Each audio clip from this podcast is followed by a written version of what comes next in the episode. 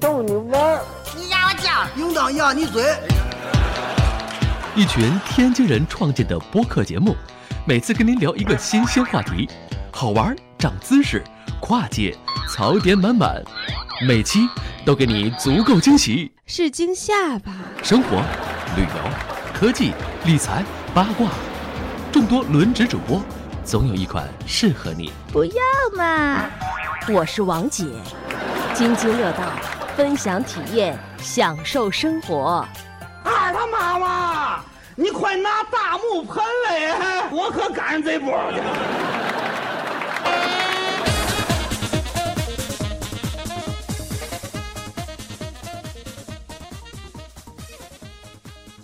大家好，这里是津津乐道。呃，哎呀，不好意思，嗓子稍微有点哑。那个，我们都知道，最近 DeepMind 公司就是之前开发 AlphaGo 的那一家公司，最近又干了一个事情，然后他们开发了一个叫做 AlphaStar 的东西来打游戏。然后我我们几个人对这个事情很感兴趣，所以我们今天就拉来了一个对这方面很了解的一个朋友来一起聊一下。然后我们先来进行一下自我介绍。呃，肖管，你要不先呃，管潇，你要不先来做一下自己的自我介绍？行，呃，大家好，我是管笑，我现在正在瑞典，啊、算边上学边工作吧，主要做的应该就是上学打工是吧？啊，我就我觉得应该算工作了吧，因为拿导师的钱，然后这事情也差不多做完了，啊，那还是上上学，，还是上上学？你有啊还是从导师手里上学，这个不是从导师手里拿钱，这个跟国内上学是没啥区别的。啊？什么还能这样子？OK，对对，国内只不过给的少一些而已哦，但没有，瑞典瑞典系统蛮不一样的。啊还。真蛮不一样。呃，所以所以我现在是在呃中瑞典大学，现在正在辛苦的读书，呃，继续研究一下 AI，看一下这个电脑怎么样能变得更聪明一些。那怎么能够更好的打游戏是吧？啊，对，那肯定的。好，那我是狗叔，那个大家好久不见，我可能有那么好几期没有录节目了，主要是一个是没有什么特别好的话题，一个是。呃，我可能跟国内一起录节目也不是特别方便，所以这回终于找到了一个话题，可以来跟大家聊一聊。呃，那这样吧，我们先要不先简单的介绍一下这是什么项目？因为我看了一下，这个好像在国内并没有特别多的人在关注，主要是游戏圈儿和人工智能圈的人有一些关注。嗯，我觉得啊，这个应该是这个这个蛮有意思的。国内这边应该分了两派，一派是玩游戏的，那这一派是黄旭东为代表，大家看他的解说。啊，呃，另外一派就是研应该是研究 AI 的，研究人工智，能的，对，做 AI 的人，呃，他们他们就不太了解游戏，因为我估计他们对没怎么玩过这个游戏。毕竟《星际二》还是有很高门槛的。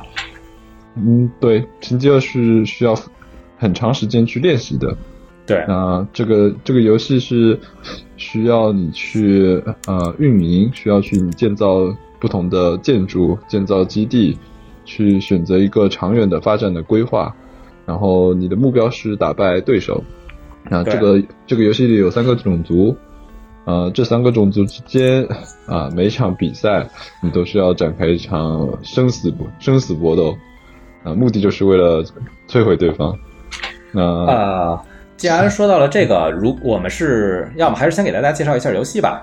你刚才说到了三个、三个种族，那么实际上在我印象里，这三个种族是有不同特点的。而你能给大家稍微介绍、简单介绍一下这些特点吗？啊，肯定行。呃，这个游戏 Alpha Star 选的这个种族是神族，啊、神族大家都会觉得这个神这个种族非常好看，啊、很多东西都是高科技、未来感，啊、没错，对对对那个星星际星际传输嘛，你看别人都有这个科技了，所以而且农民都不用在那儿干活，直接点一下就可以了。对，点一下那个建筑就出来了。那这个种族的特点就是，基本上每一个单位和建筑都是非常的昂贵。那科技的升级也是非常的绚丽。那它的特点主要是单兵能力非常强，然后科技非常强。就是投入高、产出高的这种一个特点。对的，是的。嗯，然后我们还有还其他种族呢？我们还有非常呃，你可以出非常多兵的种族，那是虫族。这虫族在这个 Alpha Star 的这个测试阶段还没有出现。嗯，嗯、虫族的特点就是单位造价非常的便宜，但是可以爆很多。对的。但而且虫，但是虫族在后期的话，它一样有非常强大的单位，但是那就需要很长时间的去运营。然后虫族族一般都会适合打前期，或者说是 或者是选择打前期的话，它的它就很有压迫感。嗯然后，它如果要选择长远发展的话，你就需要去呃用这种压迫感去创造一种自己在后方发展经济的这种条件。嗯，还有一个种族呢，还有一个种族就是人族，人族的话是一个打法非常多样的种族。你想，它的建筑是造下去，很多东西都可以飞起来的。啊对对对，我有印象，经常飞个基地堵门什么的。对的，所以人族的特点的话，主要在于它的兵种的组合性非常强，它可以用很多种呃独特的兵种组合。啊，特别是配合一些特定的兵种组合，它的机动性是非常强的，所以人族更考验操作和一些操作策略性的策略、战术，还有整个局局呃局部的把控能力，这都是非常考验人的。哦。那我们这回 Alpha Star 是选的哪个种族嗯，Alpha Star 选的是神族，呃，啊？为什么？我倒是觉得 Alpha Star 会选择神族，是因为神族的神族的特点啊，就是而且他选择的神神族是神族的内战，神族的嗯内战是一种、就是呃神族打很特别的游戏神族。对的，神族打神族，它是一种嗯非常特别的游戏。这个游戏里，你主要操作的东西基本上就是单位，大家单位的能力是基本一样的，嗯大家的单位都非常贵，所以大家不那么喜欢去在很早的时间或者在中期去发展一个叫什么近身搏斗，因为 如果你一不小心，你你损失了一些单位，那你很可能就在这一段时间处于弱势，啊处于弱势的话，你很可能就没有办法去扩张，因为你很你很担心对手会不会突然再多出一点兵，然后就把你打死了。就被一直压制了。对的，所以说你需要非常小心去处理这些东西。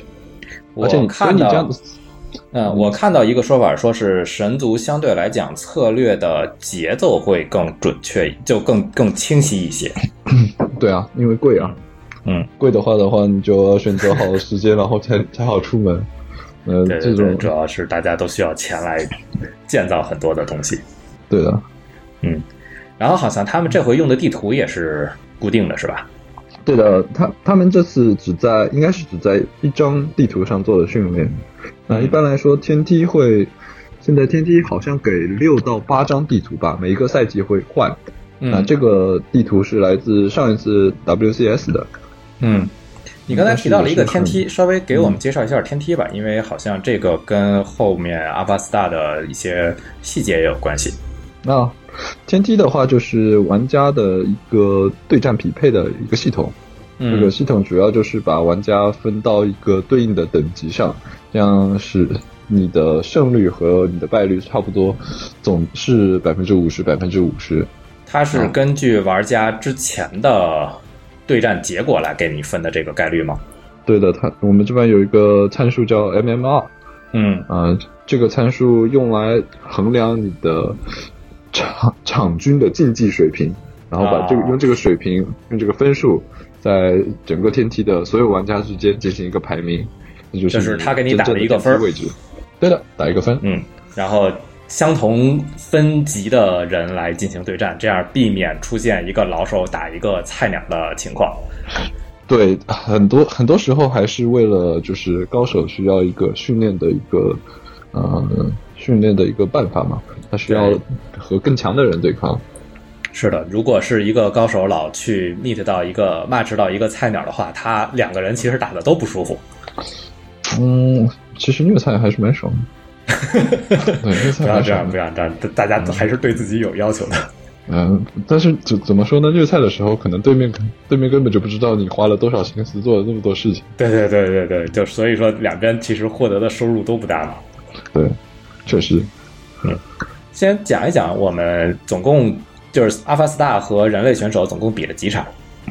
呃，他们打了有十一场，那嗯其中前五场是和 TLO 打的，嗯。这个打的是在好像是一月十一号这个时间，没错，今年年初，对年初，然后之后和一个更专业的神族 Mana 的打了五盘，那这好像十场都是好像 Alpha TLO 的主用的种族不是神族是吧？对 TLO TLO 主要打的是虫族，所以让他打神族真的是有点委屈他了。所以其实就是先找个专业的菜鸟虐一下。对，虽然他是，虽然说他是专业的菜鸟，但是他其实是在他的神族其实也能达到超级大师的水平的，啊所以他是非常棒的。就是超级大师是刚才说的天梯系统里的一个等级，对吧？他应是整个天梯系统里前五百名，哦，靠，好强啊！对，他是非常强的。嗯，然后我们先大概说一下这几场比赛的特点吧，因为我大概看了几场比赛，我觉得有几场比赛打的还是挺逗的。嗯，好，嗯那我其实也没有把所有的都看完，对，太长了，主要是。对，因为然后这班呃所有的比赛它其实都有录像啊、嗯整个录像的话你都可以放到星际的客户端里去看。嗯嗯、我其实大家比较、呃大家看到的前三场比赛是前三场比赛是来自于 TLO 的，嗯呃，比可能大家印象比较深的就是第一盘第一盘比赛。那嗯第一盘比赛中，嗯、我觉得 TLO 是使用了一个算是比较传统的一个开局。那在这个开局中，呃，双使徒的骚扰这些都是非常标准的。使徒是神族的一个作战单位。对的，使徒是一个算最早的从 BG 里传送门里就可以造出来的一个单位。嗯那它能飞，能嗯直接闪烁，就闪现过去。嗯这个是一个非常好的能力。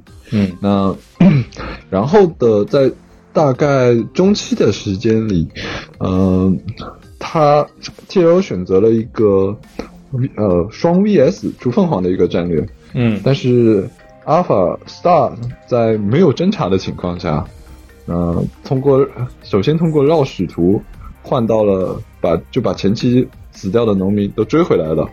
啊，对，这个好像也是阿法斯大一个特点，特别喜欢造农民。呃，对，但是呃，Alpha Star 其实会比就是平常的人类选手造多一点点农民，对但，这个其实啊、呃是小细节，无关痛痒的。那我觉得这个比较 bug 的地方就是，Alpha Star 其实已经决定好了一种战术，就是这时候我去出我的追猎，然后我嗯去出造我的 VR，、嗯，然后我去出出不朽，然后我去往前，我就往前压。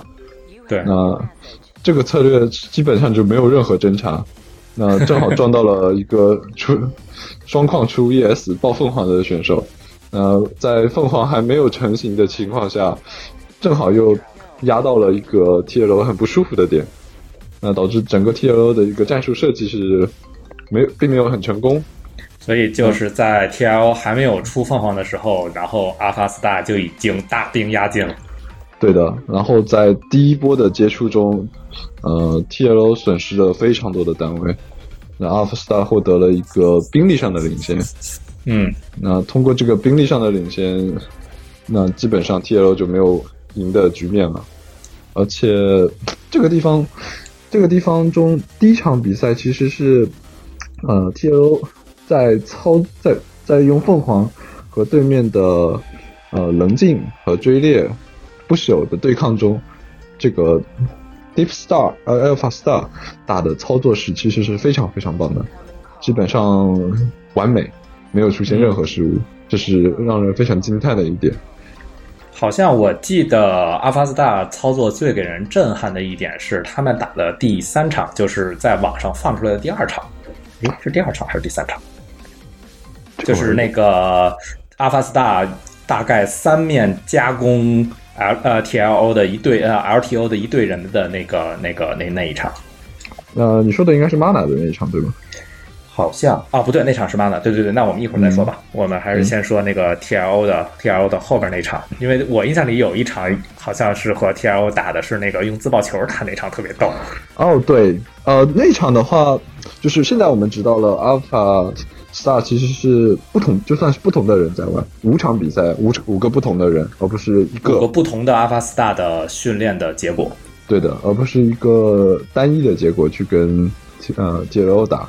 那那场比赛的话，其实 很大程度上就是操作，像自爆的操，就是自爆球的操作上，呃，Alpha Star 占了非常非常大的优势，真的是把 我就看 TLO 真的是被炸的完全不知道怎么打比赛了。对对，那那场感觉那个阿巴斯达打的非常开心，就是你看我有个自爆球，你看我还有个自爆球，你看我又有一个自爆球。对，但是在但是看他啊，看阿尔法斯大打比赛打这个自爆球的时候，你就会发现他的一些打法很不是很专业。嗯，首先他在那个每个坡口的时候，这个基本上大部分职业选手过坡口的时候会非常非常小心。因为坡口小，你的单位如果挤在一起，那非常的非常的危险。而且领地高，好像因为坡口是有一个高低领高低地势差的，好像在坡上面的人会占便宜。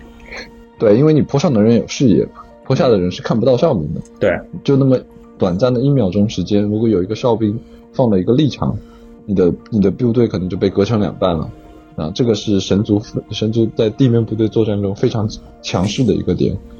就是整个立场的释放，特别是在前中期，这个立场的使用其实很可能能决定呃比赛的胜负。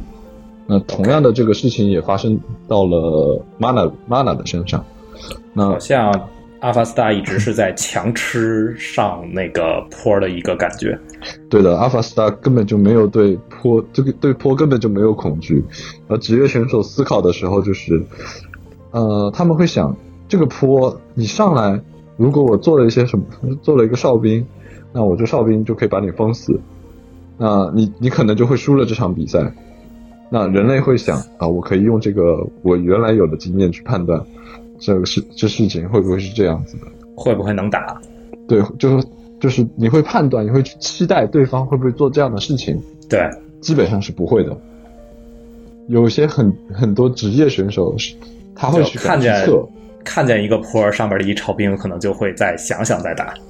对，呃，基本上想都不会去想，因为你万一万一上去看了，你可能就拉一个追猎上去看，不会把所有追猎全部拉上去。你不想把所有身家压上都压上去吗？测试测试的目的毕竟就是看一下你对手是不是是不是去睡觉了。嗯。嗯，基本上职业选手在防守的时候，他是会去期会会去对对方有一个期待的。就是叫对方对对方的一个了解，嗯，那看阿尔法 star 没有这个没有这个包袱啊，就所以我想上就上，对他做这个决策，他觉得怎么样好，他就怎么样做，这个有点像什么人，这个有点像想起了之前大家刚看 AlphaGo 打围棋的时候，就是在很多所谓人类感觉里的无敌手，然后。就觉得下在这里是人类肯定不会下在这里的，但 AlphaGo 下在这里，然后过了很久，发现我操，这手居然是有道理的。呃，对，所以我觉得其实这个也算某种意义上的 AI 的一个弱点和优点吧。嗯，因为人类能用经验、能用感情去做一些判断，而机器对这方面完全没有感觉，所以它是完全不在意的。嗯，它没有这个包袱，也可能能做出更好的决策，也可能能做出。没有什么角色，不好的决策，对的，对，啊，那然后我们再聊一聊跟 Mana 打的那几场，因为 Mana 是更职业的一个神族选手，那么这几场后来的效果，和 Mana 打的比赛的话是 Alpha Star 的升级版，嗯，就又训练了一段时间，比如说像呃像前面没有说完的那个 TLO 出自爆球打自爆球的那一场，那个自爆球。出的数量其实是太多了，没有人会这样出自爆球的，根本就没有意义。对对对，是的，对的。所以 T 楼后面换了一个单位组成，很很容易就把阿尔法 star 的那一波自爆球吃掉了。所以阿尔法 star 打的那盘其实是非常亏的，就是中间有一段时间是非常亏的。嗯，那打到打到跟 Mana 打的时候，整个游戏其实还是按照呃，还其实还是按照标准的打法在打，但是阿尔法 Star 的操作似乎变得显著的好了很多。就是更像人类的操作了。对的，呃，Mana 专业，Mana 其实比 TLO 专业非常多。TLO 在打比赛之前向 Mana 请教了大概可能有一百盘，对的，可能有这么多盘，因为他不是专业的嘛。嗯，那你看他，你看 TLO 打的时候，你就知从他录像你就可以看判断，有很多他可以赢的点，但他做不出那个正确的判断，啊，他是没有办法去打，就是抓住那个时机赢赢面的点，对的。嗯。那 Mana 的话，首先他他在做战术判断的时候，他的决策是很快的，嗯。他有非常成熟的去判断，然后他的操作操作也是非常不错的。但很多时候似乎 Alpha Star 在操作上，嗯，非常非常的强，对，对完全不输于 Mana，甚至基本上 Mana 在每一个操作的局面上都没有都没有胜过 Alpha Star，那这而是且还 Mana 很有就是吃亏的点。对，而且吃亏的是，阿法斯达还可以真的是多线微操这个人类，超过人类的一个极限的这个感觉。对这个的话，就在于 Alpha Star 去怎么去看这个游戏的。我觉得嗯 Alpha Star 在做整个镜头切换的时候，虽然说它的切换次数可能跟人类一样，但是人类去判断我在哪里需要操作的时候，可能有自己的一个经验机制。比如说我在前线打的时候，我就很难去把后面的东西造好。嗯 T L 在这里每次每次打在前面打就忘记造农民。那 Mana 的话肯定知道造农民，但是 Mana 可能没有那么多精力切回去再继续做自己的，在就是发展自己的基地。嗯他可能更关注于在前线造东西，嗯，前线打比赛，前线打这个对抗的时候，这个交战这个其实这个是非常正常的情况。对，基本上韩国职业选手也是这样子的，对吧像我们能找到基本上个位数的选手，就是比如说有一个人族选手叫 Innovation，嗯他的打法就是我前面不管打的微操打的怎么样，我后面造兵绝对不断。就是更注重后方的运营的一个策略。不是，他是前他是前面很硬，他后面也很硬。好吧，那这就是这就是专业训练的好。对，这是我们叫他机器人嘛。所以所以你看嘛，就是所以很多选手抱怨就是同样的时间点啊，为什么这个人过来他就是比你多二十人口，你就打不赢那二十人口？他这个人就是微操，就是这个人就是后方发展的好，啊嗯，不会忘。呃，但是很少人能真的做到这一点的，所以所以阿法斯达在这里做到了。对的，所以我觉得阿法斯达在这方面是没有什么大太大的问题的。他如果去做一个发展的选择，呃，他基本上不会影响他再去继续去操作在前线操作的一个事情。嗯。然后我记着，就刚才我说的那个，就给我印象特别深的那一场，是他打 Mana 的时候，其实当时 Mana 是兵种和配合都占优的，然后 Mana 想拿着一队兵去推，应该是打算去推阿巴斯大的基地，然后结果路上遇到了阿巴斯大从三面包夹，然后把他这一队兵生生就给吃掉了。啊，这个场景确实非常精彩。呃，三面包夹的这个打法是蛮有危险的，因为如果你不小心一个分头部队碰到了对方主力，那很可能你就是全军覆没的情况。对，那你要做做一个三面包夹，你需要很准确的去判断对手的兵会出现在哪个位置，然后你要还要提早把你的部队分开来，然后带到这个对应的地方，带到你的埋伏圈里，然后同时进攻。这样你很容易的话就撕扯整个对方的阵型，能更快的打击对方的非常高价值的部队，对然后也能让整个白球这样的单位能进行它的 splash damage。呃，这里可以的。这里稍微讲细一点吧，就是白球实际上有点像一个盾形的一个单位，是挡在前面的。对，白球是一个非常高，最算是一个最高级的单位，它是它叫执政官。嗯嗯、这个执政官是要两个圣堂武士合体。嗯、它有非常高的护盾和极低的生命值，它有十点生命，但是它的护盾就是几乎是他所有的生命。嗯他能做的就是一个范围的攻击，这是一个非常强力的单位，嗯，也是一个肉盾。但是由于有三，由于三面包夹的话，导致白球并不能有效的打击到三面的所有敌人，使得白球的威力骤减。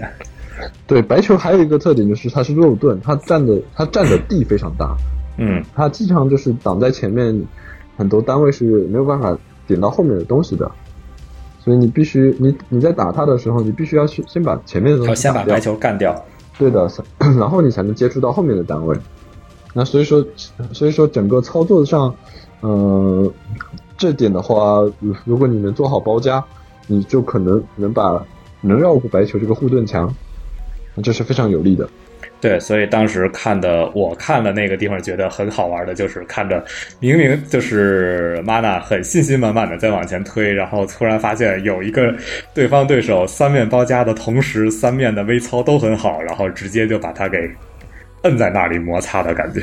啊，这个如果是三面三面闪烁包夹，然后你还要每一个追猎都闪的话，那真的其实是有点作弊的操作的。对这个地方，我当时听他们的了解，他就是听 Alpha Star 的人讲，他们也觉得这个地方是属于他们没有料到的一种作弊，然后他们回去可能还会对这个行为再做一次修正。对这个，我觉得 Mana 其实也有一点肺腑的，因为这个 Alpha Star 的操作微操实在是有点好，这是非常难非常难打的。然后我们重点聊一下最后一场比赛吧，因为最后一场比赛好像是当时实际去打的。对，最后一场比赛是实时的比赛。那我觉得最后一场比赛，Mana 其实表现了他职业选手的非常高的素养。嗯那 Mana 应该很细致的研究了一下 Alpha Star 的策略。那啊，这个地方先插一句，就是之前 LTO 和 Mana 打的十场比赛都是在那天直播之前打的，而且 Mana 在后面的话又有了几天的休息，然后才开始的这才开始的那场直播。对，我们打星际的时候啊，其实职业选手打星际很多时候是心理战。嗯、每个职业选手在一个大赛前，他会研究对手的策略，啊，这个就是职业选手的一个素养。嗯啊，所以我觉得 Mana 其实也很稍微花了一点时间去研究 Alpha Star 的策略。嗯啊，这场比赛中，他使用了一个非常非常保守的开局，记而且就是我记得是他选择了一个 VR，然后再开二矿，那几乎是这个星球上最安全的一种神神族开神族内战的开局了，就是？你你基本上没有任何弱点，而但是你会损失非常多的经济，嗯然后整个四分钟这一段时间，他对地图的掌控其实是非常的强的。因为神族内战其实是一个假设比较多的游戏，嗯。那、你不需要去很非常密切的观察对手，你可能就知道对手换啊，现阶段他出这个单位，对他可能就会他要往他就你就知道他要走哪个战术，他会出什么样的系列的那个组合的那个单位，那我就我也可以想到出这个单位或者做这个策略，或者我去做别的策略去对抗我的对手。嗯就嗯是我我是用假设去比赛的。那 Mana 在这里的话做了非常多的侦查，那所以他并没有真的用假设，而是还是确认了一下对手的状态。对他确他确认了非常久，特别是他使用了 Observer，就是嗯我们、啊，我还真不知道 Observer 叫怎么说，观测者，我不知道，我好像有一个好听的名字，嗯，好吧，我有点忘了。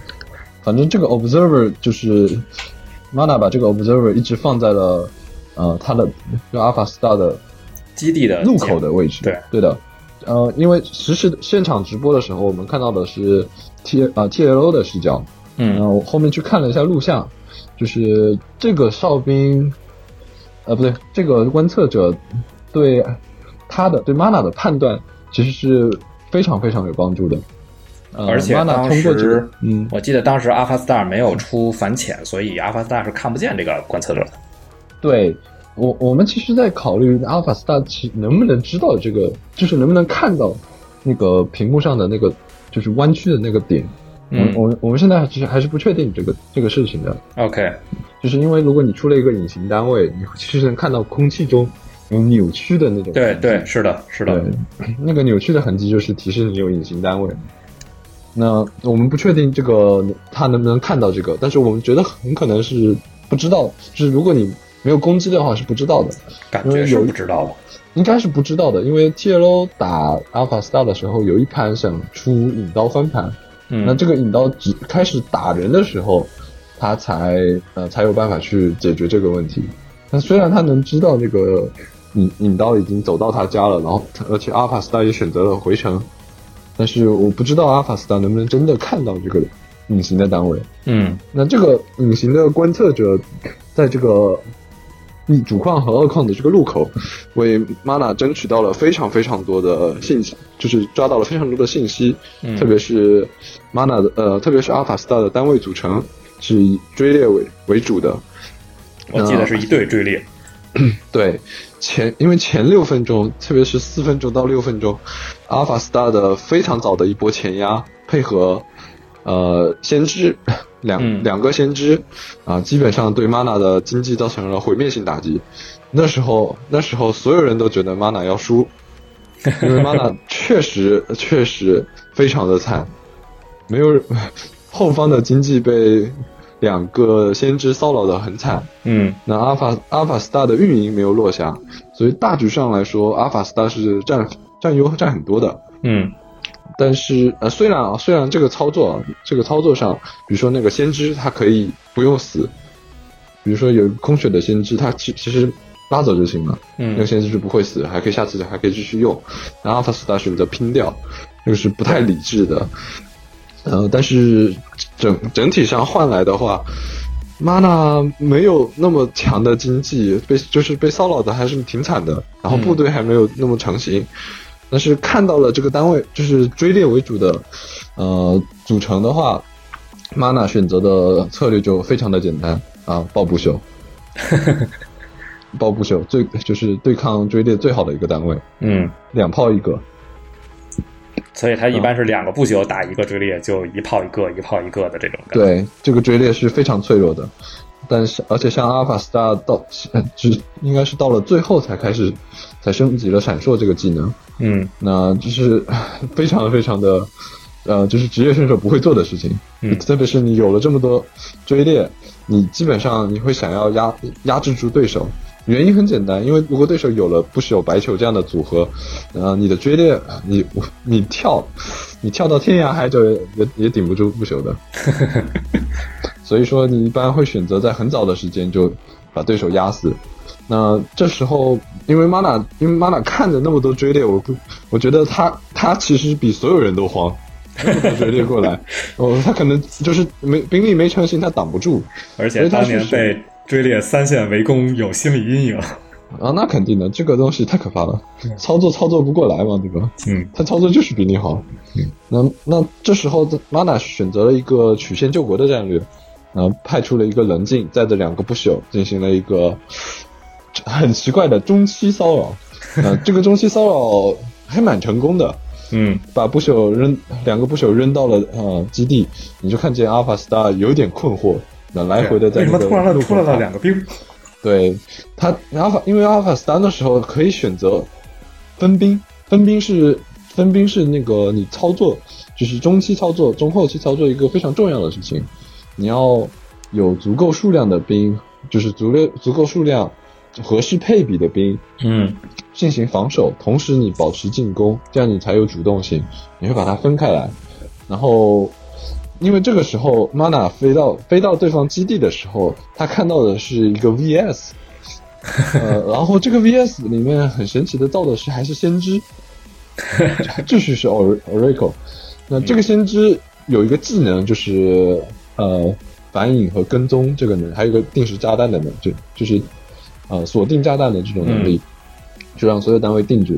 但是他没有办法把这个呃棱镜打下来。那相反的话，造一个凤凰，那个凤凰对着他点，那这个人机马上就死掉了，而且不朽不能对空。嗯，阿法斯他就是在这两分钟里硬是出了三个先知。然后跟着跟着他到处飞，然后带着追猎一直跑来跑去。那这时候 mana 就很开心的造了整造了总共五个不朽，然后带着原来的两个，然后大大方方的走到了地图面前。然后还而且 mana 还做了做好了白球，呃，这效果非常好。你看，Alpha Star 一出一出门碰到了 Mana 的部队，然后看就看到部首打了几炮，然后这四个追猎就倒了。对，对，然后然后 Alpha Star 就不知道怎么走了，因为 Alpha Star 好像好像知道他的部队已经打不过这样的，已经没有了，已经没有对，所以就兵力对，不是不是没有什么兵力，是就是你硬拼的话，你可能打不过了。对，所以他就在地图外面绕，在后方绕，我好像不敢去接触。那 Mana 的策略就更简单，就这时候因为对手对手比他还早开了三矿，就是都已经开采一货了，他还没有开始采，还在开始造，因为他因为他兵力特别落后，他他真的要小心防守。那他要把经济打回来，他就直接走到了二矿，把整对方二矿拆掉了。嗯，那这时候阿尔法斯塔进行回来进行防守，呃，还是打不已经打不过这样的单位构成。嗯，那基本上到了这个点，就阿尔法斯塔就没有没有赢面了。对，因为这这原因就在于阿尔法斯塔选择了这样爆追猎的一个战术，但是追猎这个东西对抗后期的科技真的不是一个非常强的选择，嗯特别是面对大量的不朽的时候。因为不朽有非常高的生命值和极强的对追猎的攻击力，嗯那这个时候阿尔法 star 其实没有什么特好特别好的优势，所以那场比赛我觉得它主要反映的就是整个 mana 灵机应变的那个能力和原来战术设计的时候良好的侦查，嗯，那还而且有还有阿尔法斯塔不会灵机应变的能力。对的，这个也是 利用对手的弱点嘛。对，那选择了这样一个非常正确的单位组成，呃，这样阿尔法斯塔输掉这场比赛也是情有可原的，大家肯定能理解。虽然我们没有人知道阿尔法斯塔是怎么做出呃是怎么做这样的决策的。嗯，这个有一点像之前 AlphaGo 输给李世石的那一场，就是直接被打到了一个。就 AI 没有想过的策略，然后 AI 就开始有点乱走的感觉。对，差嗯差不多是这样子。因为当时我记得那场最后打到最后的时候，大家都会一边就是李世石一边下呀一边笑，觉得阿法斯大的很多给自己打勺的举动都是很奇怪的。嗯，对我估计就是，我估计神经网络也不知道做什么决策好。对，然后我看妈妈也是那会儿也是有点一边打一边在偷偷笑的感觉。啊，mana mana，我觉得 mana 是这个心态，嗯，mana 是打着打着说，哎，这个东西不就是高级电脑吗？这 高级电脑怎么这么惨？哎，我我原来怎么输给这种东西的？我估计他，我估计到死他都不知道。对啊，就是对啊，就是开始打的时候，他打到中期，我估计他到最后那段时间，他是不相信自己能赢的。我觉得也是。我那会儿觉得他还挺挺亏的，然后开始骚扰了他，突然觉得哎好玩哎，这个这个操作很好玩。他居然不抱凤凰，居然还不抱凤凰。对对对，哎，但是职业选手打比赛有一个特点嘛，就很多职业选手打比赛就是坚持。对，就是虽然虽然我虽然我这个我可能我可能前期啊我亏的亏的裤子都没了，但是我我坚持一下，说不定对手对手突然突突然突然然脑子一热。对他对手突然脑子一热送了送了我一个优势，然后我就我就把这个东西捞回来了，也很有可能啊。就特别是这种对战在那不在神族内战中呃出现，但很经常会出现在人族和虫族虫族对战。嗯，这个对方你来我往的过程，很可能就是那一场一场场小战斗，突然就把前期、中期的那个整个态势改变掉了。对，就是那么几个小操作。所以说，职业选手一个特点就是还要能坚持。那不 Mana 过是阿法狗也很能坚持。啊，阿法狗阿法狗不知道怎么退出。对对，AlphaGo 最后直到 Ma 那场，直到被 Mana 打光了所有的单位，然后才游戏才退出，就是跟对当年 AlphaGo 一样，Alpha 就是不会举手投降，直到打到没得下了才投降。对，我觉得这个跟那个 AI 研究者的他们的做法有有关系嘛。反正这个东西电脑玩，他们也不需要退出嘛。反正他们玩得快。对啊，退出退出的话，可能可能不小心那个打一把好好的，然后他觉得不不能赢就退了，怎么办？对，所以阿法斯塔还是很具有职业精神的，在这一点上。嗯，对，这个有点不礼貌就是了。好，我们上半场把整个比赛的过程大概说了一下，然后我们休息一下，下半场可能会更针更多的去针对人工智能的领域来分析一下 Alpha Star 的一些特点。我们休息一会儿，一会儿再来。I was a human, breathing and thinking. eating and drinking, philosophizing. I was a human before you killed me and ripped my heart out. I knew what love was. Now, when they ask me, I just reply slow and sound like an iPhone. I do not know love, I am a robot.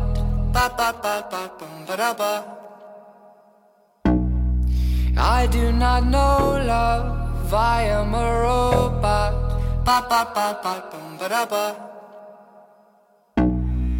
I used to know love, cause I had a fire, passion and desire. Now all I require are circuits and wires. Inside was an ocean of soul and emotion. Then you cut me open. Now all that I know is I am a robot, thoughtless and empty. Don't know Electric robot, everything's gray now.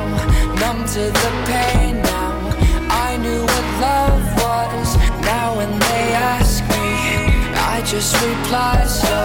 sound like an iPhone. I do not know love. I am a robot. Ba ba ba ba ba da ba. I do Ba ba ba ba ba ba.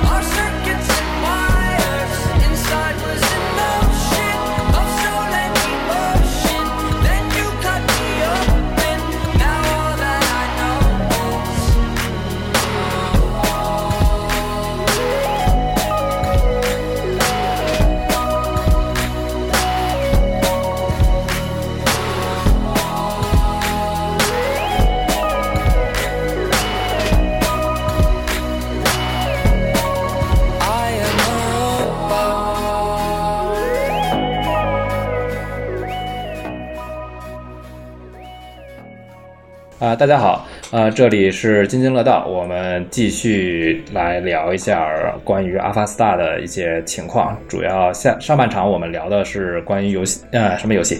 关于比赛本身的一些细节。然后下半场可能会主要聊一聊 AI 领域方面，就是 Alpha Star 相对于可能最最有意思的一个话题就是 Alpha Star 相对于 AlphaGo 有什么区别，以及这次的一些突破点在哪里吧。呃，我们先来介绍一下《星际二》这个游戏本身吧。就是这个话题其实是说，为什么在 DeepMind 他们在打完围棋之后，然后会选择《星际二》这个东西作为他们的一个突破点。嗯，呃，《星际二》这个游戏其实是继承自《星际一》的啊，它是一个非常大的升级。那《星际二》的这个游戏是应该说是这个星球上最后一个非常出名的是即时战略型哎游，戏。好像还真的是，好像后来就再也没有即时战略游戏了对，做这个游戏花钱费力，还没有人玩。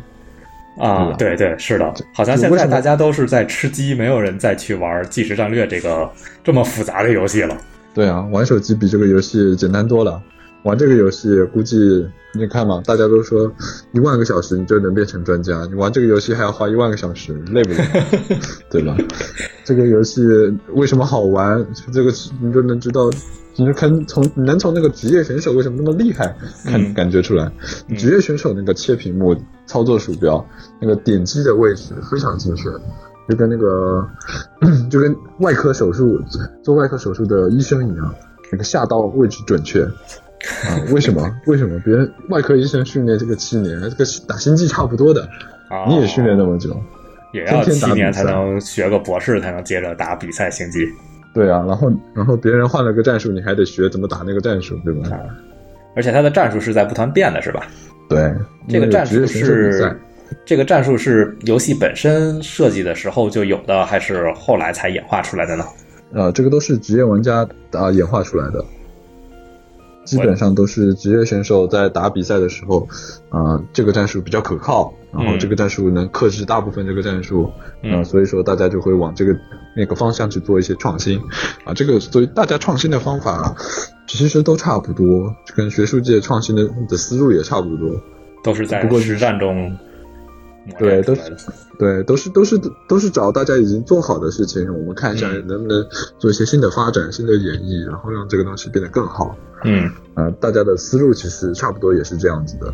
那、这个游戏的设计的话，嗯、肯定没有考虑那么多，就基本上就是为了三个种族对战的时候，就是一 v 一的时候，我们要尽量保持保持大家没有特别不平衡的点，嗯每个种族没有什么不平衡的点，啊、大家都有稳定的胜率啊、这个暴雪大家都夸暴雪这个东西做的最好，暴雪确实说非常棒。星际的平衡都做得很好。对的，星际是一个很平衡的游戏，这个平衡是在职业选手这个等级上的，啊呃，不像是不是不是像普通玩家去天梯上，你看一个你放一个大招，基本上就一路上黄金组，因为没有人能防。啊呃，职业选手职业选手为什么不怕你大招，就是因为别人看多了，被见多了，大招虐多了之后就知道怎么发了。对，就为什么大家不用不是经常用大招，就是因为大招防住了你就输了。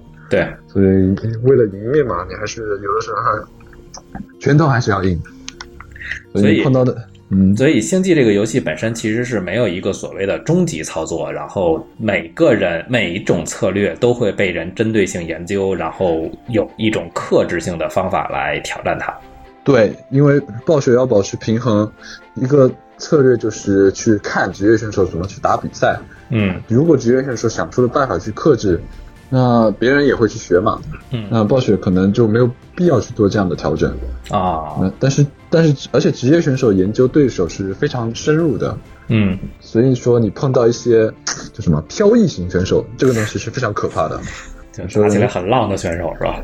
呃，漂移型选手算什么？像 SOS 这样的的神族，嗯他的打法，呃，我可以是 BO 三的比赛第一盘 cheesy 放了一个大招，你可能你可能就没想到，就是说这个 BO 三比赛你输一输两盘你就你就走人了，啊我放了一个大招，而且还是这么职业的比赛，那你你觉得他不会放大招，然后然后你就输了。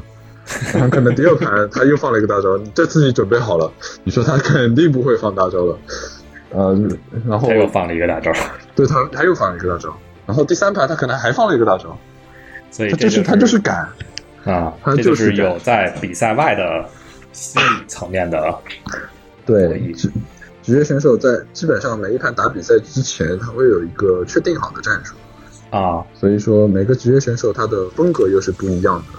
比如说像我们前面提到的那个 innovation 嗯啊，基本上你去一千场比赛，你可能就看到他十场他放大招，所以你就不用管他放大招吧，输了就输了，对吧？反正他不放嘛，防好就行了。所以每次的比赛也不是说一局定胜负，而是要打好几局的，对吧？对，对，因为韩国的赛制很可，就是韩国赛制像 WCS 赛制都是不太一样的。嗯有的时候可能是小组淘汰赛先，然后再进行 BO 的比赛，然后一路的去爬那个 排行榜，然后打到决赛。呃，嗯还有的话，就像韩国那种职业联赛，就是一个战队的互相打，每个人打一盘。那这样的话，那风格就可以打得很随意。然啊，后你输了其实也没有什么关系。反正还能再赢回来，保证能够赢回来就可以。对，因为主要是战队嘛，所以就是为了比赛，大家打法是不一样的。那这样的话，整个星际是非常有观赏性的。而且有很多的叫什么策略调整的空间和博弈的心理战的空间。对，你还，呃，虽然没有田忌，虽然不好用田忌赛马这种事情，但是，呃，挑通关这种打法还是在韩国联赛里是有的。啊，所以你们经常能看到有一个人突然间人品的人品爆发，然后一个人把对方一个战队全部挑下去了，那 这个人一是个战队都。不适应他的打法。啊，对，就是不是是是打，因为他们是这样子的，他们打一盘输了就换下一个人，战队等下一个人。嗯那有的时候一个人可以把一个战队的人都全部挑完，有满大满贯。嗯，这个要回头要请吃饭的。哦，所以这是为什么星际到现在还是一个很经久不衰的游戏。对，因为它的嗯，它的入门门槛高起来得多少年了？哦星际一啊，那就有二十年了吧？得有二十年了。我刚也在想这个问题，是不是得有二十多年了？这个快赶上我的呃年龄了，可能 星际一啊，星际一九八年的，很可能很可能比我们的听众那，得二十一年了。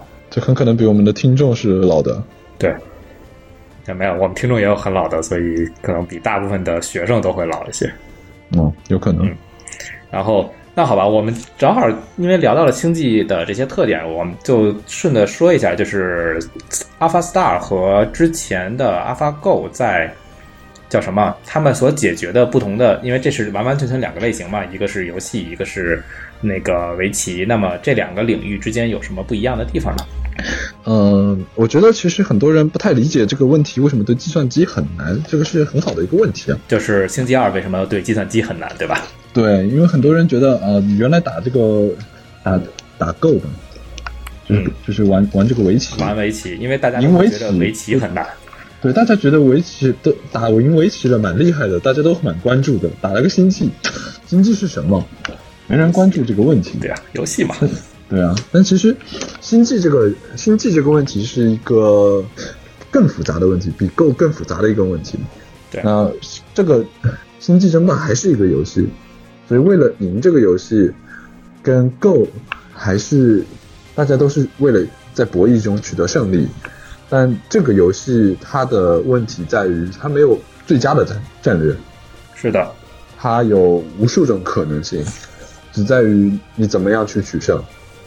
这里面可以给大家比较详细的解释一下，就是说，比如说围棋，那么在某一个盘面下，某一个人下的时候是有最优解的，就是你只要下在这边，你就会让你自己的棋势变好，而打。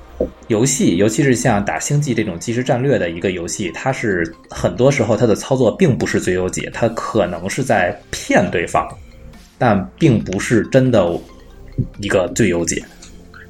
对这个这个东西在星际中，呃，很可能体现在，比如说你大家运营了十二分钟，嗯。你跟对手造的兵，呃，可能是相差了有五十人口，嗯。但是你可能在一个小遭遇战中，假设你造了呃造了六个毒爆，埋在了一个路口，然后对方经过这个路口的时候，你丢个毒爆炸了，然后对方一百人口没了，那你就赢了。这个东西在整个比赛中可能就是十二十二个按键那样的操作，嗯，但是决定了整个比赛的胜负。所对以他可能没有，真的没有这样子最优解，就是如果你输做了一个失误，你就你就输了。对。然后另一个不太一样的地方就是，对于围棋来说，你是可以在某一个下完之后的某一个点的时候，你是可以从棋盘上拿到所有信息的。对，这个就是另外一个呃非常难的一个挑战，就是不完全不对称的信息。嗯、对，一个是不对称，一个是不完全。对，呃，这个星际的话是一个有战争迷雾的游戏，就是你看不到，就是你你经过地图的话，你是看不到你没有去过的地方的。那，个地方就是没有探索过，然后你去过的地方，你只会有当下的那个有视野范围的那那些信息，你可以去看，可以去你点只有在那。边放了个人，你才能看见。对，你要带一个兵过去看，带一个农民过去看，你才能发现这些信息。就像你放一个 mana 放了一个 observer 在路口，他才能知道啊阿尔法斯塔在做什么。如果他不去做这些事情的话，你就根本得不到这些信息。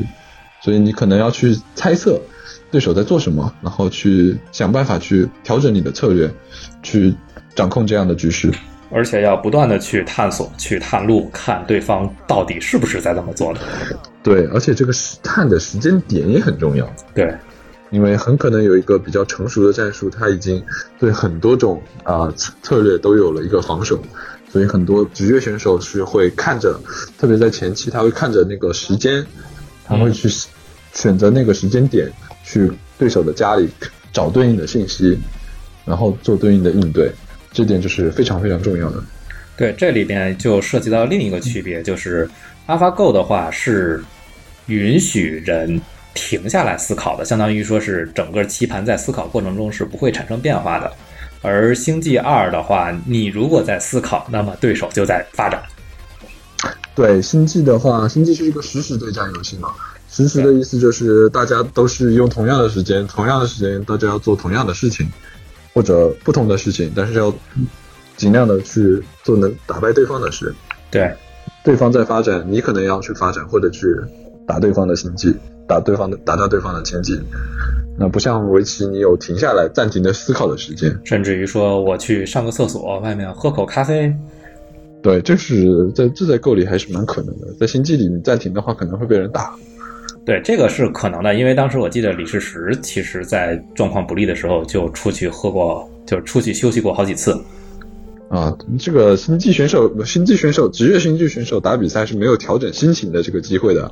你要是你要是一团部队被人吃了，你最好赶紧想办法呃打回来。对，要么你可能就没有可能就没机会了。对，对啊，对，所以从这几点上来讲的话，在对计算机来说的《星际二》其实是要比围棋是一个更难的事情。对，它的反应要快。这也是有一个最大的不一样，就是我记得好像 AlphaGo 其实还是在搜索，就是 AlphaGo 当时最大的创新是把搜索，就是找下一个可能的这个空间优化的特别好，所以它可以非常快的时间内把搜索出一个最优解。而 AlphaStar 好像是完全没有任何搜索的。呃，这个要看你怎么定义搜索嘛，因为像 Go 这样的一个呃。对称信息的一个游戏，嗯，可以把它想象成，因为它的它的操作是有限的嘛，你只能在那个棋盘上下，对，嗯，你可以把它演化成一个搜索的问题，巨大的搜索问题，对，比国际象棋大很多，深蓝解决不了的那种问题，你找到一个非常有效的办法，把那种啊这个搜索的空间减小，那对计算机来说，你算的东西就少，那你就更可能去算到算到这样的东西，嗯，算到最优解。那那星际这边呢？啊，星际二或者 AlphaStar 这一边是怎么做的呢？那 AlphaStar 这方面的话，它考虑的问题就更广一些，但是它也可以算是一种，呃，我觉得他思考这个游戏的过程，还可也应该是以一种概率的方式思思考的。嗯，我做什么样的事情？赢的面概率更大一些。嗯，他的他的训练方式也是有这样的参考的点的。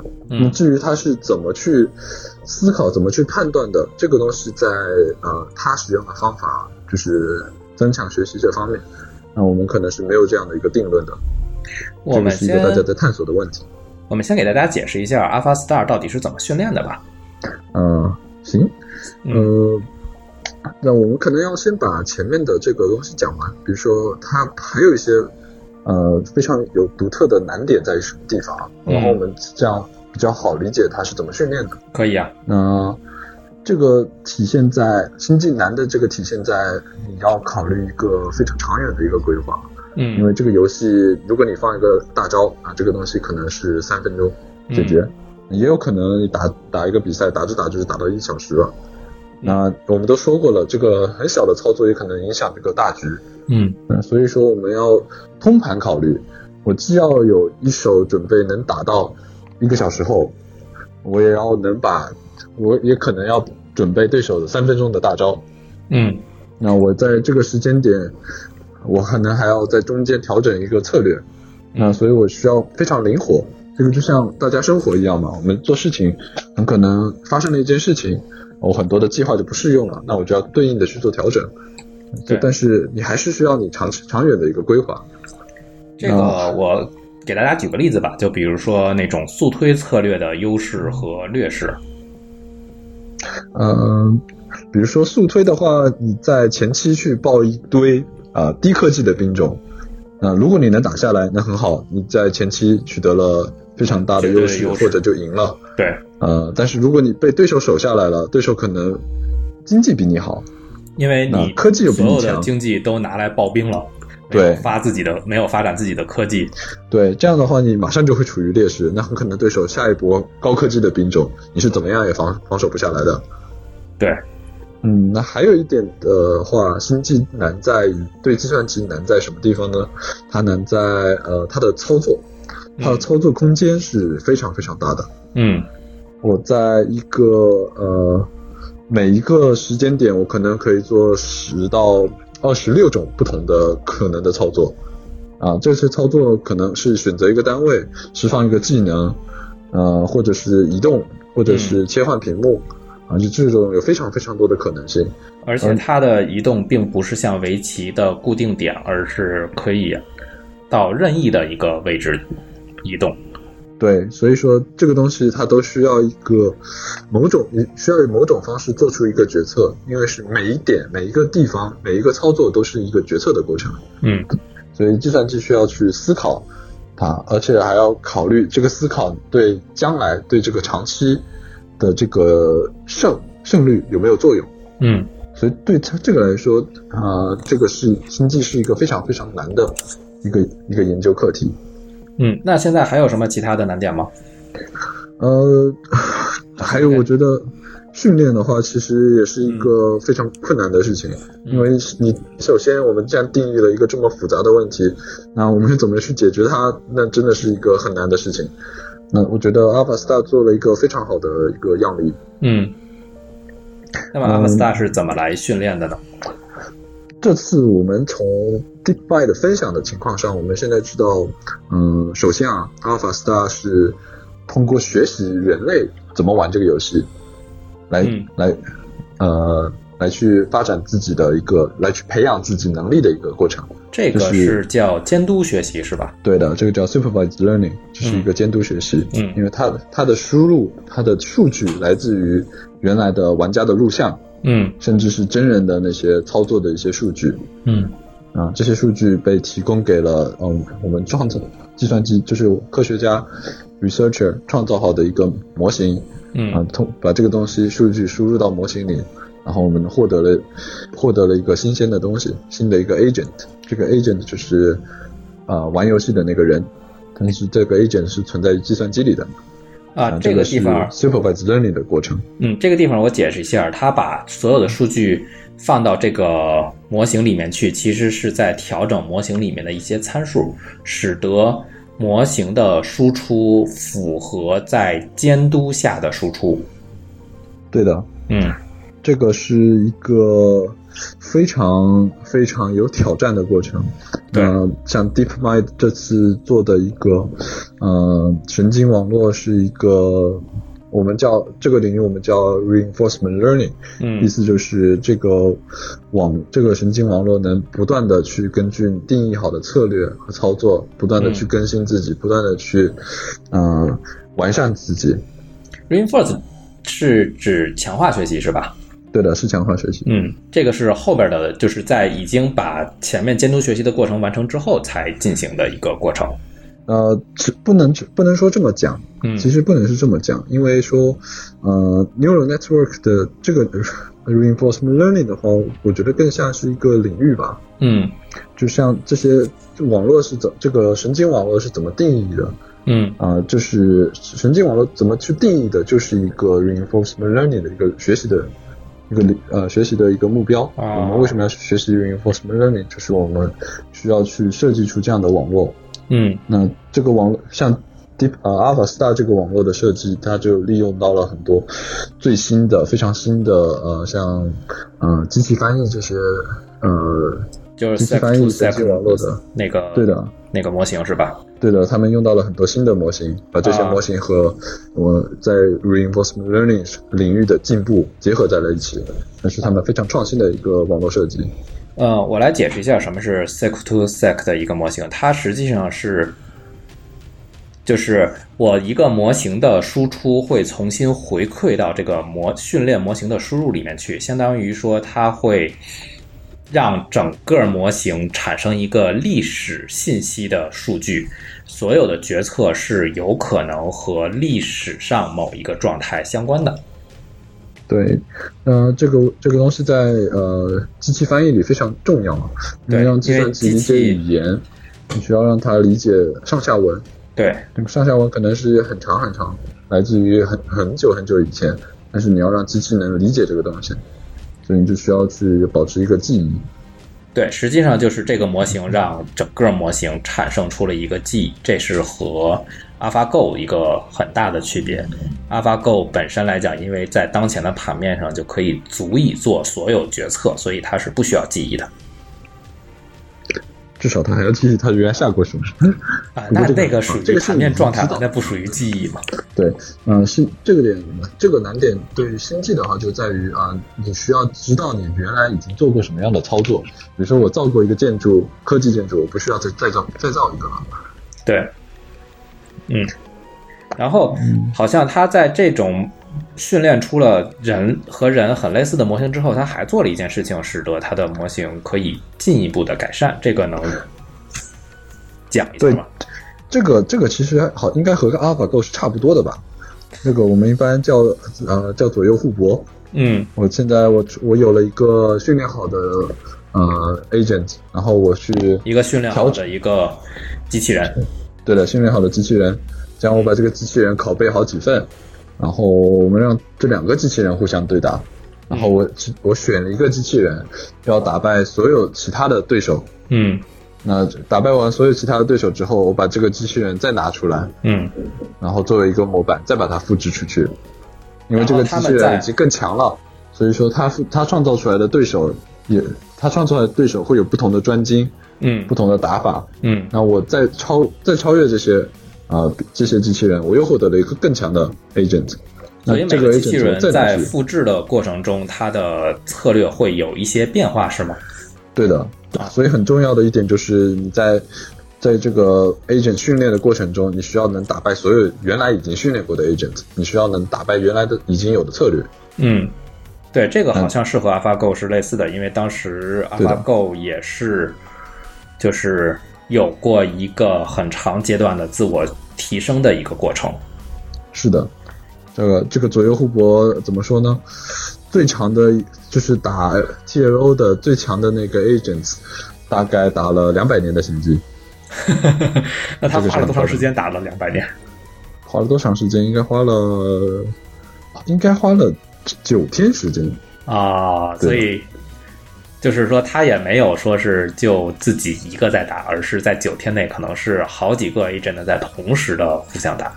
对，而且是在就是不断的提升，不从一个非常菜鸟的等级，不慢慢的达到超级大师这样子。就从一个 MMR 非常低，可能 supervised learning 出来三千多这样的一个水平，嗯然后一路一路通过和左右互搏，然后我就提到了七千、五五千、七千这样的 MMR，然后我就变成超级大师了。所以这个左右互搏这一项还是很有用的一个技术。对，这个很方便，获得了大量的数据。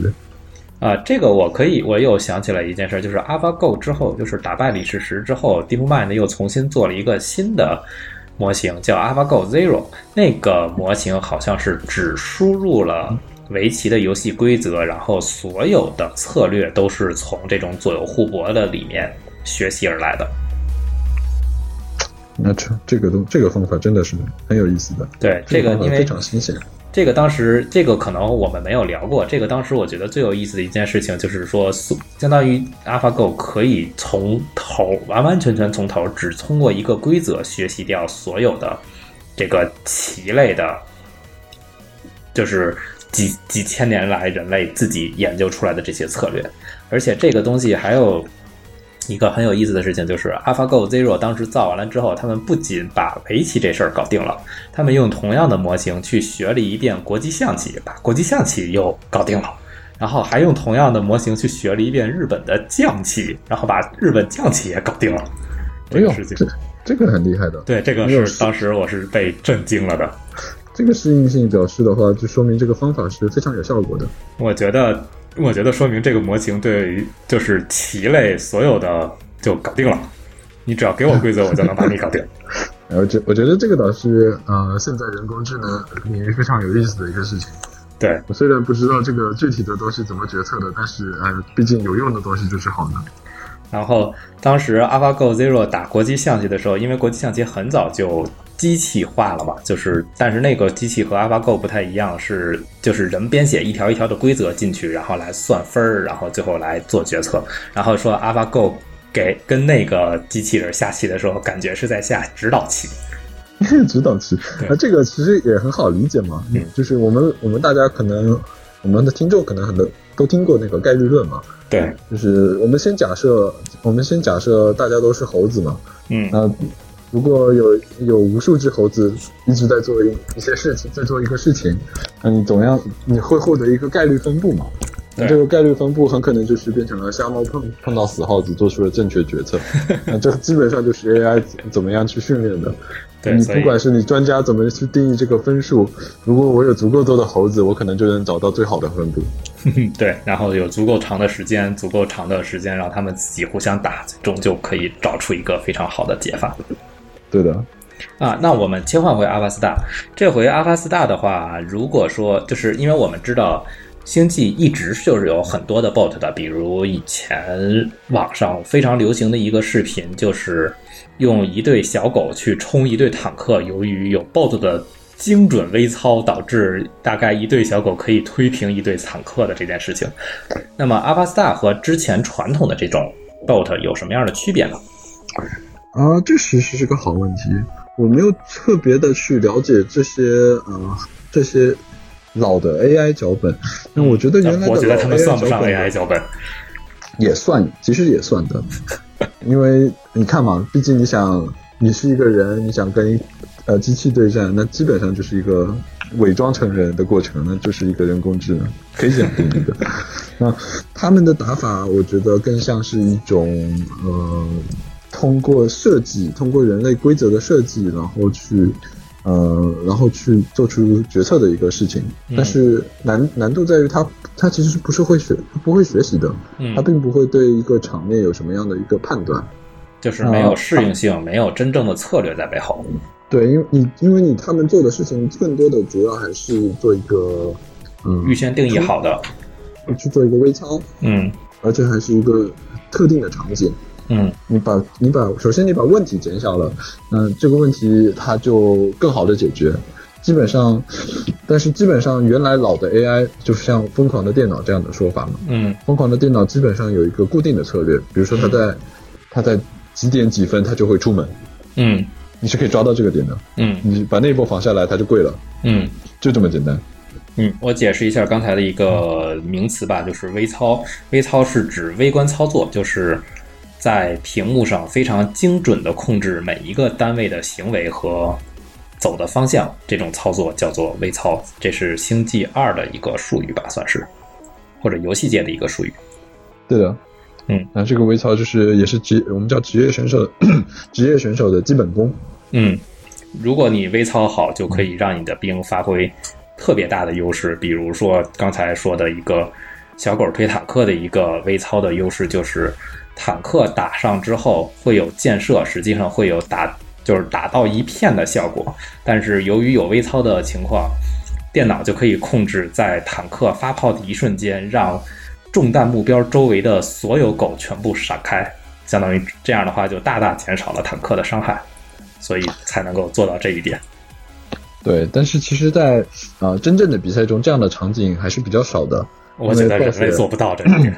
人类是人类肯定是做不到这一点的，但是暴雪在这方面，呃，对人类也也是有一个呃精准的设计吧。嗯因为像我们在一个呃基地或者一个一些路口，就是都是这些东西都是暴雪啊或者玩家设计出来的地图。我们在打这些地图的时候，呃，你可以就是通过天险嘛，嗯通过天利用好天险。对的，我就把这个地方，呃，坦坦克架在这里，然后前面放好铜墙铁壁，嗯千军万马都得走这个独木桥。对，那我就我就专打这个独木桥。对，那你无论如你没有那么大的空间散开嘛，那你想冲就只只能冲这个路口。。对的，嗯，这才是这才是非常强的真正对战的地方。那阿尔法 style 聪明到他不冲这个地方，嗯，好像是确实有时候也冲。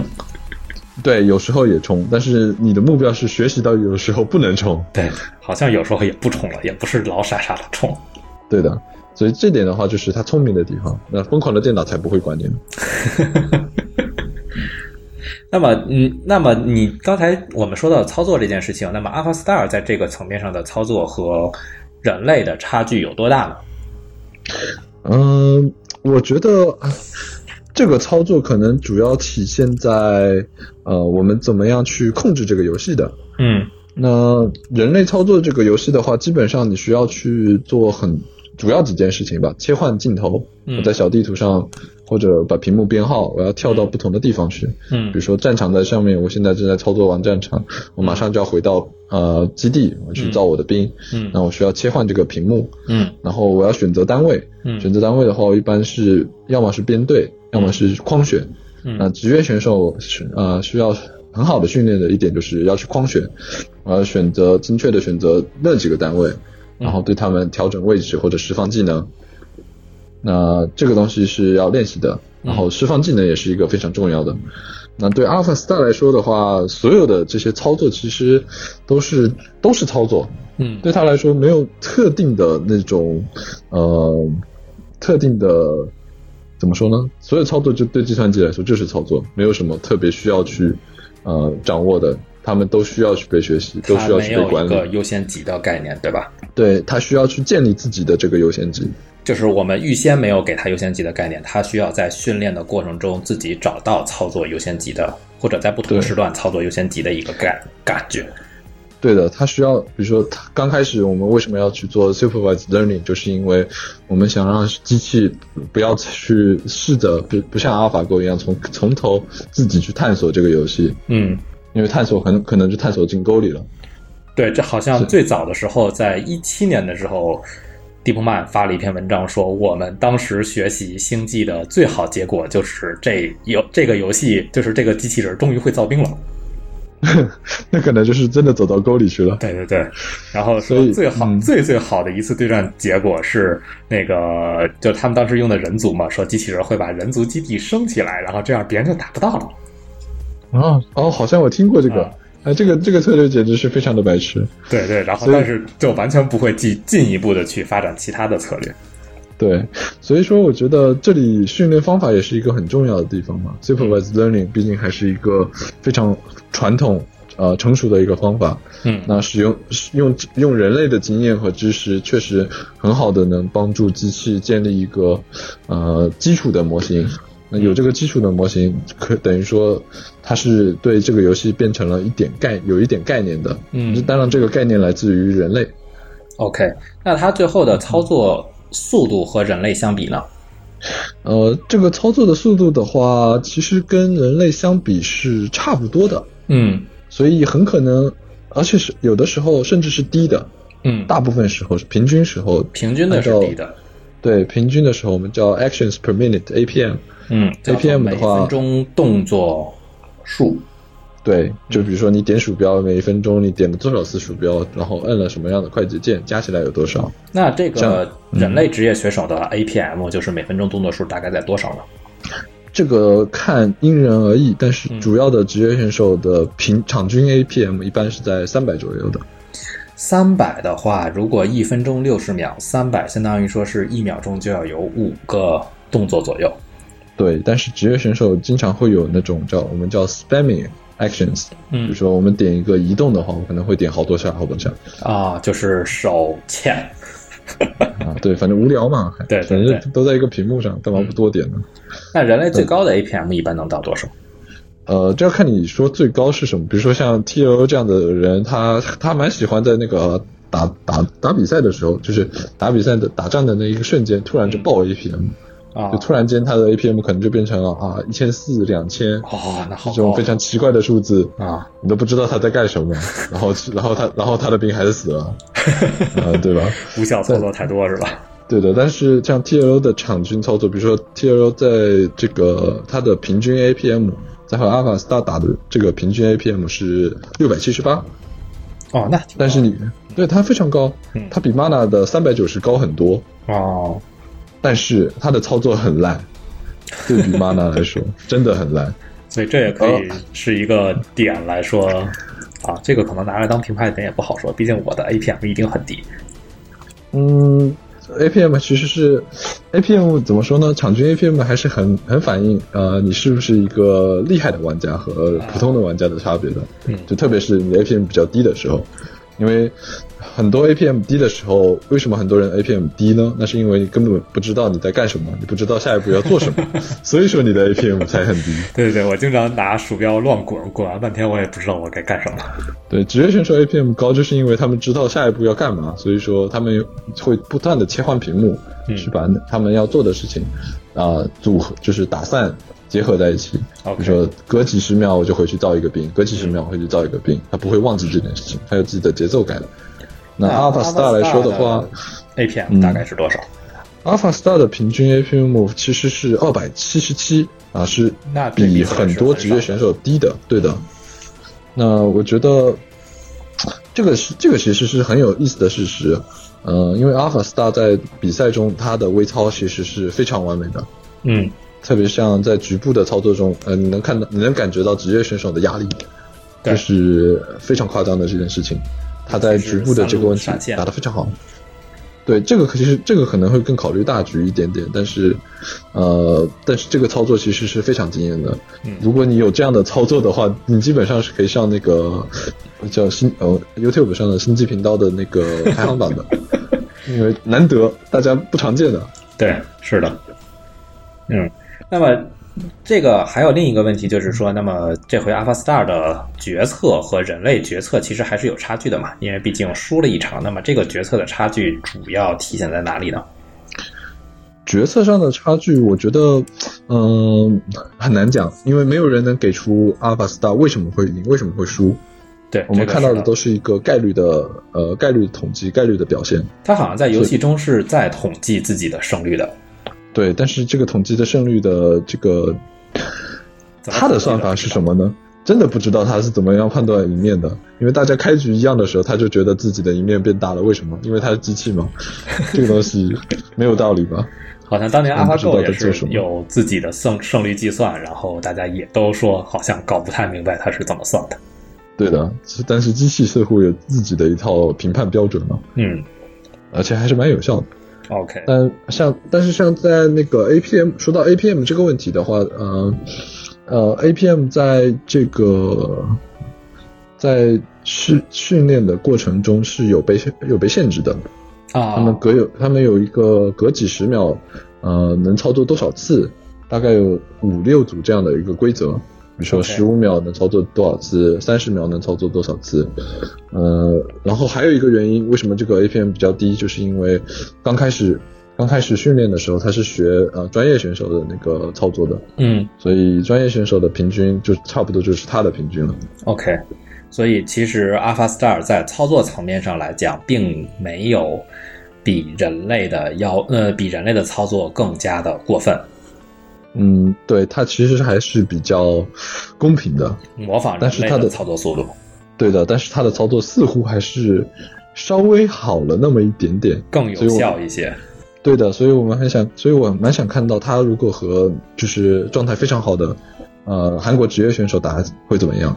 那个时候就能真的看到一个专业职业选手的基本功和、呃和机器的水平的。呃，那这里面可以问一下，就是他为什么要选择和职业对手打呢？啊，我觉得这个是一个呃，和职业选手打的话，一个是你能判断这个机器是不是真的能学到了一些东西，就是能不能有那个水平。机器的水平会，就是跟弱者打，其实体现不出机器的水平，是吧？呃，怎么说呢？呃，第一个，他们要创造这个解决这个问题，就目的就是为了打败人类嘛。嗯，要打败人类呢，肯定要找最厉害的人。对，啊、职业选手肯定是这个游戏最棒的人。嗯能打败像能打败 TLO 和 Mana，其实说明了阿尔法斯达在玩这个游戏已经得到了，就是已经非常成功了。，OK，所有人其实都应该为这个这一点而感到惊讶的，对这是一个非常成功的事情。是的。然后，那他这个事情对现在的职业电竞选手有什么影响吗？嗯，我觉得职业选手对他对职业选手的影响应该还不算很大。嗯首先，他没有一个自己的战术；第二个是，他还有很多很多的限制在这里的。嗯嗯比如说他不能选择种族，不能选择地图，嗯，然后都是限它的策定死的，对它每一个 agent 他都有一个自己的策略，嗯。他出的兵的数量可能是固定的，嗯。是一个概率分布，，OK，他可能很可，他可能很难应对一个职业选手在比如说在大赛中的变招，OK，特别是我们在打比赛的时候，比如说打一个 BO 三的比赛，我可能会给五张地图，我们划掉两张，然后选三张地图。OK，所以它还没有到达 AlphaGo 那种开始对职业选手有很大影响的地步，还处在一个很初级的，也不能叫很初级，中级的一个状态吧。对，就呃这样，我们就要看到，呃，我觉得很很快，我们要看到他们 DeepMind 会怎么样把这个训练好的 agents，呃，怎么样应用到不同的种族，嗯应用到呃不同的地图上。那好像这些东西能不能应用，就是能不能用现在的这个训练好的 agent 去去用？嗯，好像说这是二月份很有意思的，好像说二月份要再和韩国的职业对手打一遍。那如果是打，如果是打，有可能是打重呃，比如说继续打这张地图神族内战，那这样的话就是继续去训练这个模型。嗯那我们可以看到，通过同样的这个训练方法，它能它能在微操或者大局上能达到什么样的水平？嗯但是呃，我觉得他还不能打败所有的人类选手，不能就是不能打败，啊、不能在一个比如说联赛里，他不能作为一个战队出现，他可能他可能很可能是没办法适应那么多地图比赛种族的。OK，啊、这里面我们还有一些当时从听友里面找到的问题，有一个问题很有意思，就是如何看待 AI 开始剥夺人类玩具的行为？呃，这个问题，呃啊，这个问题其实怎么说呢？嗯，这个玩具嘛，我觉得这个玩具还是比较大的。不是每人都能有一个的，是吧？不是每一个，而且不是每一个人都愿意去打到职业嘛，对吧？对，是的，我们我们看这，我们为什么喜欢星际这个游戏？一个就是我们玩的时候，我们才能慢慢的呃发现职业选手在这上面花了多少时间和精力。嗯我们其实是很欣赏啊、呃有有些人能花这些精力为大家带来欢乐的，为大家带来很精彩的比赛的。对，那我们玩这个游戏的过程，第一个是就像为什么我们去我们会去运动嘛，我们也希望呃我们的体验，我们体我们能体验到呃别人能体验的事情，嗯我们希望能获得一些自己新鲜的体验、经历和看法。对那如果有一个 AI 专门愿意陪我们玩游戏，我觉得这也是一个很有意思的事情嘛，对吧？啊，好，那么另一个问题是，AlphaStar 这种基于不完全信息的决策和之前用来和人类选手比德扑的德州扑克的人工智能的差异在哪里？呃，这这个个要说这个要回到我们原来的那个呃定义上，嗯。就是这个解决这个问题有有什么难度？嗯。主要的话就还是在于呃不完美的信息、不对称的信息。嗯。主要就是我需要去决定什么时候去探索、去看对方，嗯。呃有什么有什么策略。比如说像阿尔法 Star 现在打 Mana 的那一盘，他没有做他没有做任何侦查，对，他完全没有做任何侦查，他不知道，他被那个人境牵制的时候，他就不知道 mana 已经做好了不朽。如果你看到做好了这么多不朽，你根本就不应该继续去追出呃出追猎，对，因为他肯定是穷途末路。嗯你应该马上的去造一个凤凰，把那个呃把那个棱镜打下来，然后把这个追猎压上去。你要选择好这个时间点，对要么要么你就要去变招，换你的换你的兵种组合，因为那时候阿尔法 star 是有主动权的，他需要根据信息选择一个他想要做的方法。人是可以做这个策略，特别的完整。对的，我们没有看到阿尔法 star 能根据这种情况做出一个调整。对，那很可能就是一个可以改善的地方。但是从问题本身的话，好像阿尔法 star 和德普的话，德普感觉会更加的，就是操作来讲会更加的明确一些，不像 AlphaStar 的操作更多，就是没有一个可选的一个规范在这里面。德普的话，反正就是打牌嘛。嗯，德普是应该属于不完全信息的决策，因为不知道所有人手里握的牌是什么样的。但是德普本身也不是一个实时的游戏。是有这样的，但是呃，但是我不知道德德普是不是要靠概率去取胜的。德普一个是靠概率，一个是猜对手，因为啊，OK，他可以打靠自己打自己的手牌来去迷惑对方，而且他是有那个好像是有配合的嘛。嗯，的呃，我觉得牌的话，在于牌可以牌可以设计成非常非常复杂的规则，像德芙这样子。嗯呃，但星际，我觉得星际碰到的问题主要在于星际已经有非常非常大的一个操作空间了。对，这个是的。你用 你需要操作很，就是比如我们刚才说到的，在每一个时间点大概都有十到二十六种操作需要去做选择。嗯然后这十到二十六种，我就要在这个地图上进行操作。嗯我要去确呃确定这个地这个 camera 这个镜头应该放在哪里，然后我要确定好我的一个长期的战略怎么去做变招。对，那可能可能德普也可以像阿尔法 star 一样做一个很很好的一个 AI 问题，但是啊，但是作为星际来说，我觉得嗯，星际是一个比较好的平台，而且更星际。给了，呃对，可能对对某些人来说吧，呃，但怎么说呢？暴雪给了 DeepMind 这样的一个很好的一个接口和数据，嗯啊、是让比如说像我们看到的那个 Supervised Learning 嗯这个东西，在德芙这里可能就需要花很长时间去获得这个数据。对你需要自己的啊去手工剪排来确定这个输对然后入的序列是什么样的。对，然后可能还需要很多专家。啊、这里的话，我们就直接呃读了大概呃可能无数盘职业选手的录像，然后我就学会了。是的，就啊数据的层面来讲，它的数据化 还是就是好。对它对对的，它的实现的过程可能会更简单一些的。对，啊、你还有什么其他的想和大家聊一聊的话题吗？嗯、好像差不多都覆盖到了。这个我觉得，呃，可能我们要考虑一下阿尔法 star 模拟的东西吧。嗯啊可以啊就，是阿阿尔法 star 看到的，就是它的输入和输出是什么，是吧？对的，，Alpha star 是怎么样去看这个游戏的？嗯这倒是我们需要去呃去确定的，因为 Alpha star 不是不是去操作鼠标、操作键盘的，，Alpha star 应该是去操作星际给出来的一些 API，然直接从后来 API 拿去真正结构好、结构化的数据，应该算是。对的，这种结构化的数据和还有镜头的数据，可能是对人类选手有一些不公平的。嗯所以说这点我们没有去详细的定义它，因为呃，我觉得星际作为这个 AI 平台的发展，呃，已经是已经花了不少功夫的，才才做到现在这个地步的。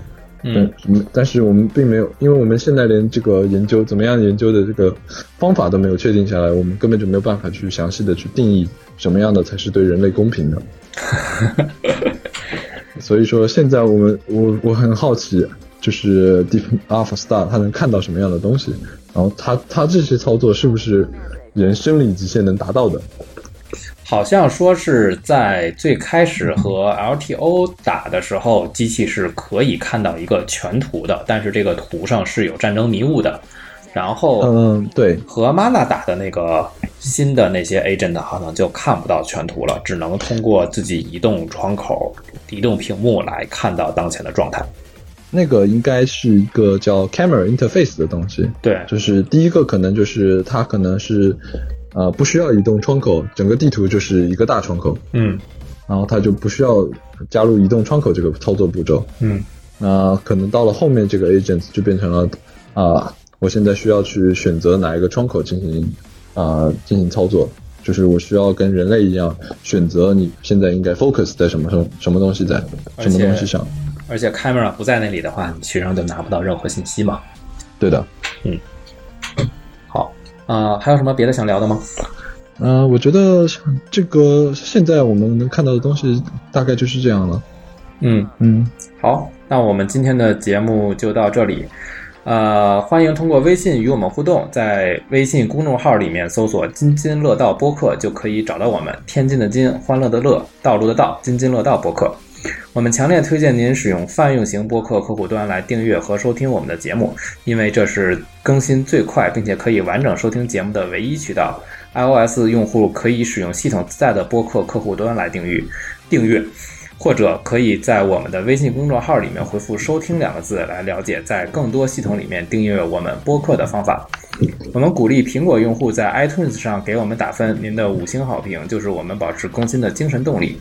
与此同时，我们的节目也已经在荔枝 FM、喜马拉雅和网易云音乐三个平台上线，您也可以通过以上三个客客户端来订阅和收听。好，谢谢大家，我们今天的节目就到这里，再见。